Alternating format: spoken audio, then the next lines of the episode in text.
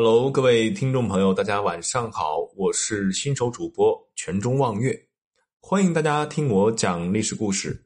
今天我们聊一聊为什么光绪皇帝被称为史上最没有面子的皇帝。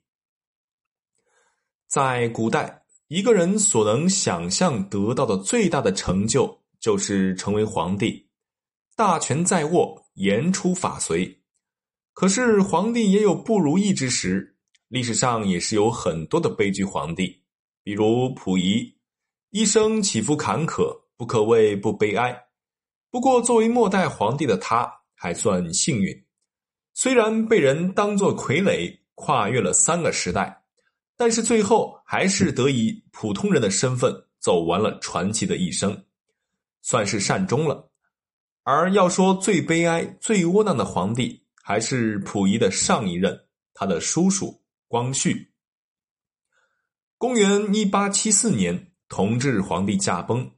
由于无留子嗣，醇亲王奕轩次子载湉被过继给了咸丰帝。载湉四岁登基，即为光绪帝。在光绪十八岁之前，一直都是慈禧太后西宫垂帘听政，牢牢掌握朝廷大权。照理说，等到光绪年间，皇权。就应该移交给皇帝，但是慈禧太后贪权恋势，只是名义上把权力交给了光绪，光绪只是一个没有任何实权的傀儡，实际上大权还是握在太后手里。在朝政之上，慈禧的话比皇帝的话管用多了，大臣们上书议事也都是西宫慈禧太后那里，基本上没有人来请示奏禀光绪帝。正是这在这种情况下，光绪帝作为一个颇有见识、想要施展抱负的年轻皇帝，对慈禧太后干涉朝政心有不忿，意见很大。史书上记载，光绪帝有忧患意识，大力支持戊戌变法。但是慈禧太后是顽固派，两派冲突。由于皇帝势单力薄，变法以失败告终。如果不是慈禧，光绪也许真能干出一番事业，但是有时候现实就是这么残酷。作为皇帝，光绪却被慈禧死死压住一头，不得翻身，屡次被羞辱，简直是丢尽了颜面。第一件事儿就是因为戊戌变法失败，老佛爷软禁光绪，将他囚禁于瀛台，在瀛台只有一个太监，名为伺候皇帝的饮食起居。实则为监视其一举一动，对光绪根本没什么敬畏和尊重。话说光绪年纪轻轻，自然不甘于被囚禁，即便整日被囚禁在小屋子里，可是他仍通过书信与改革派官员保持联系和交流。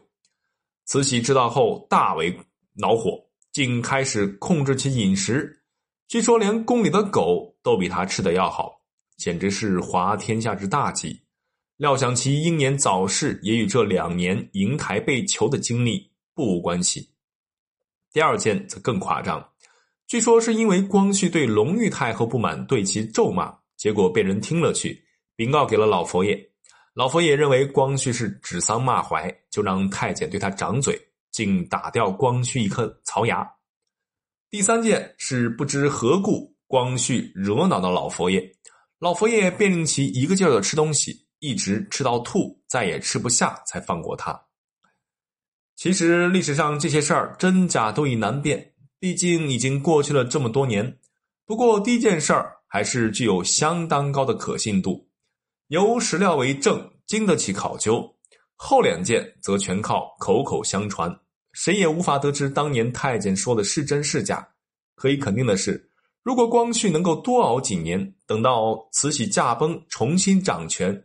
清朝就会发生不一样的变化，可是最悲剧的是，他竟比日垂的慈禧早死的一天，并且是砒霜中毒而死，而此时下毒之人恐怕也是昭然若揭了。